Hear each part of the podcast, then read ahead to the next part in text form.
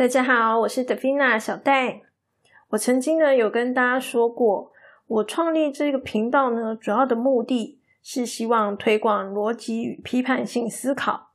因为呢，我相信逻辑与批判性思考是可以帮助我们过得更加的幸福快乐。但是呢，要达到这个目标，到底该怎么样做呢？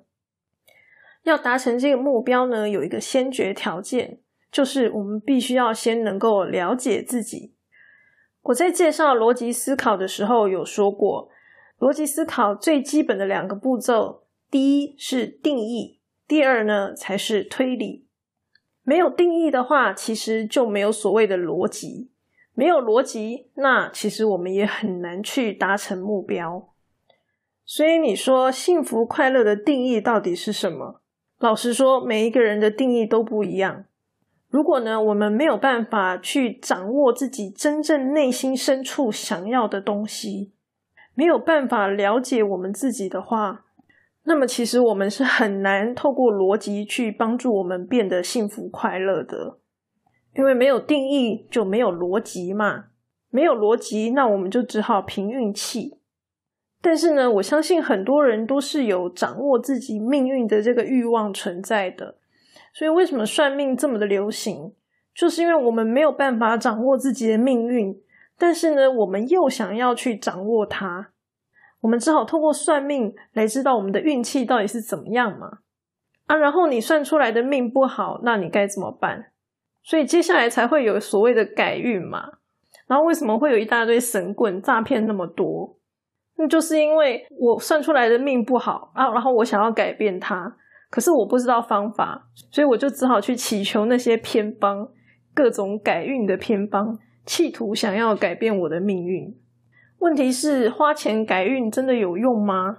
我也不会说那些一定都是假的啦。好，也许呢百分之一二是真的，但你怎么知道你遇到的那些所谓的老师就一定是真的？与其如此，你不如就学习逻辑，然后呢学习了解自己真正想要的东西是什么。透过理性逻辑这种达成目标的手段，来达成让你觉得快乐幸福的这个目标，这样子不是很好吗？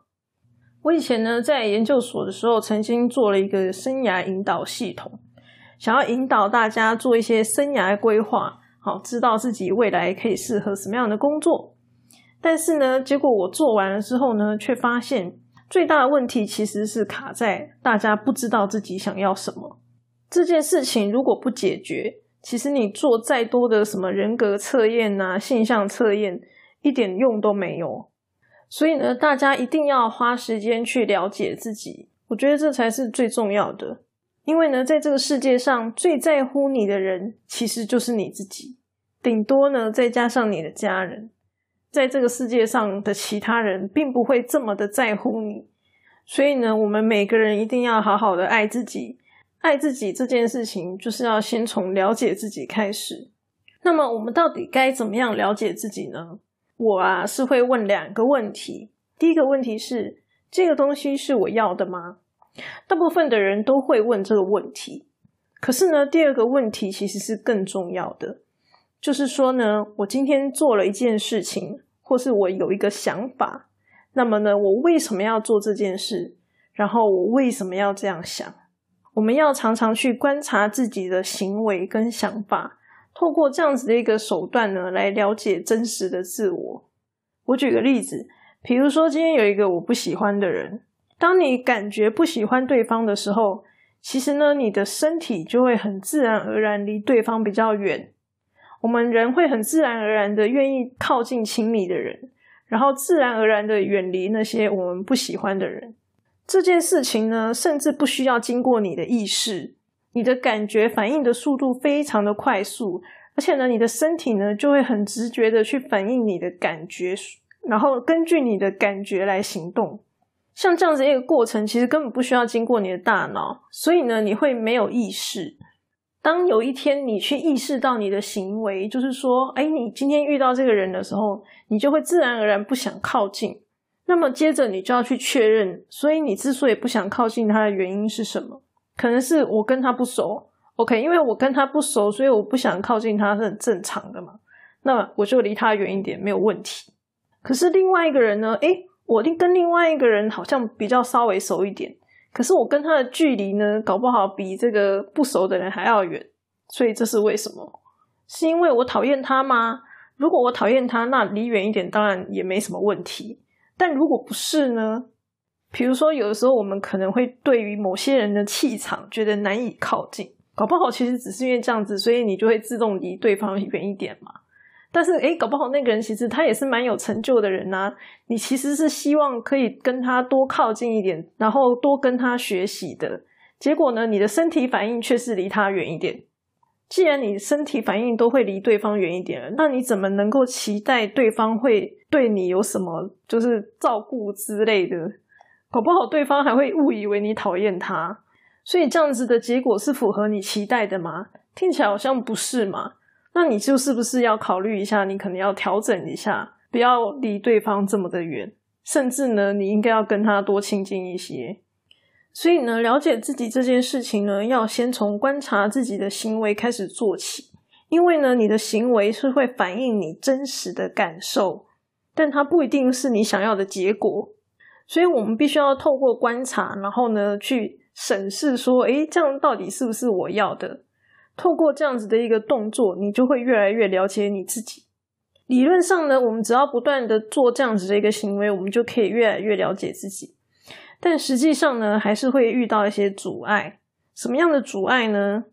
简单说就是感情绑架啦，道德绑架啦。为什么会有这样的词出现？就是因为呢，研究者发现这个东西会妨碍我们了解自己。而且呢，不要以为只有别人会绑架你，其实我们自己也会绑架自己。比如说呢，如果我今天不赚钱养父母，有些人就会觉得这样子不孝。我们先不要管这样子的一个论述是正确还是错误的，可是呢，要以逻辑的角度来看这件事情。像我遇过一种人，就是呢，他赚钱养父母，他会觉得非常的有成就感，所以呢，像这样子一个论述呢，就是符合他内心的渴望。可是呢，对某一些人来说呢，赚钱都养不活自己了，我还养父母，所以呢，他就不会接受像这样子的一个论述。我们在看待道德啊，或者是各种价值观的时候呢，我觉得很重要的一点就是，我们先不要去谈论它到底是好是坏，而是呢，要以逻辑的角度来看。逻辑的角度是什么呢？我们拿刚刚这个赚钱养父母这个例子来看，你先看看这个事情跟你内心深处的渴望是不是相符合的。如果不符合，它跟你父母的观念是不是符合的？好，如果你父母根本没有这样的想法，那你也不用去烦恼啊。然后呢，接着，如果你的父母有这样的想法，那你有没有能力？如果你的能力不符合，那么我们就是想办法要去跟父母沟通，想办法处理这件事情。那如果你的能力符合，OK，你有办法赚钱养父母，那么接着就是你要不要的问题嘛？你要不要让父母开心嘛？对你来说呢，那笔钱拿来让父母开心比较重要。还是自己拿来花比较重要，所以呢，我从头到尾都没有讲这件事情到底是对的还是错的，而是呢，到底每一个项目里面它是不是符合我们所期望的？我们千万要避免，就是听到哎觉得不好，然后我就排斥它，因为你一旦排斥它，那么你其实也很难很好的去处理它。我想要给大家的一个观念是说，道德呢其实并不等于理性。比如说，我发现我很懒惰，我很无理取闹，或是歇斯底里，这些我们一般认知上可能是很坏、很不好的部分，我们都必须要去接受它。因为呢，如果你不接受它，那你就看不见问题。那么对别人来说，你就是这样子的人，也就是说，你会成为你根本不想要成为的人。因为道德不等于理性，我们应该是要理性接受自己不道德的那一面。接受之后呢？再找方法来解决，而不是自我欺骗。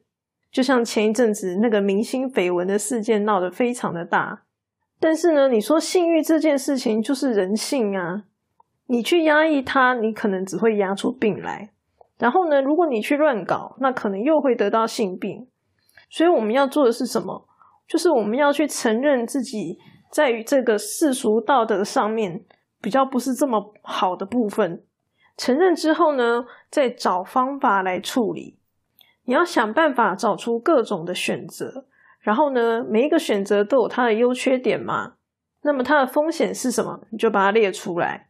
比如说结婚养小三的风险是什么？可能自己就会身败名裂。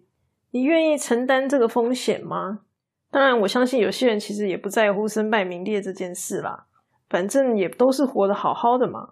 只要你选了一个你可以接受的结果，那么对你来说才是最好的。在天主教里面有说，人类有七原罪。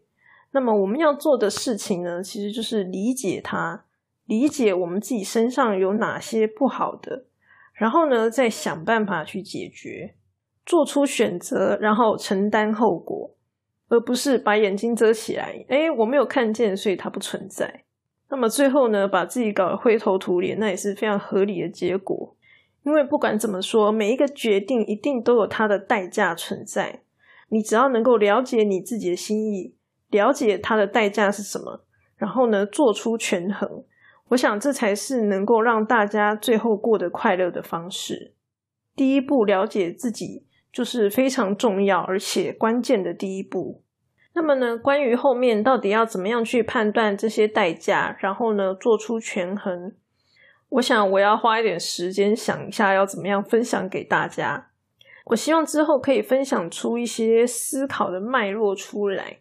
因为这样子的话呢，大家的学习效率还有应用的速度都会比较快。但是如果不行的话呢，至少我也是可以用这个 by case 的方式分享给大家。那么整理一下今天分享了解自己的三个步骤。第一步呢，是我们要先去察觉自己的行动还有行为。第二步呢，是思考自己这些行动跟行为背后的原因。然后问自己说：“诶，我为什么要这样做？为什么我要这样想？”然后第三步就是，当你发现自己有一些不满意的部分，你也要能够接受它。天哪，没想到我是这样子的人。没关系，老实说没关系，你就好好的接纳它吧。如果呢，你想要改变，那么我们再来找方法做调整。千万要记得，一定要能够接受自我，不要觉得自己不好。对小戴来说。天生我材必有用。每一个人呢，生在这个世界上，一定有一个属于他的角色。就像小戴擅长逻辑这件事情，我有想过啊。今天我如果生在古代，那我真是超没用的，肯定就是死在半路的那一种啊。因为我的家政很烂，然后呢，我的体力也不行，在古代完全就是一个废物啊。那我只不过就是运气好，在这个现代刚好有一个可以让我发挥的地方。所以我相信每一个人一定都有他的能力，他的强项。就算那件事情可能不符合时代，那也不代表它是没有用的。所以我希望大家都不要去低估自己。我相信呢，每个人都是很棒的，你们千万也要觉得自己是很棒的，好吗？那么今天的分享就先到这边啦，我们下次再见。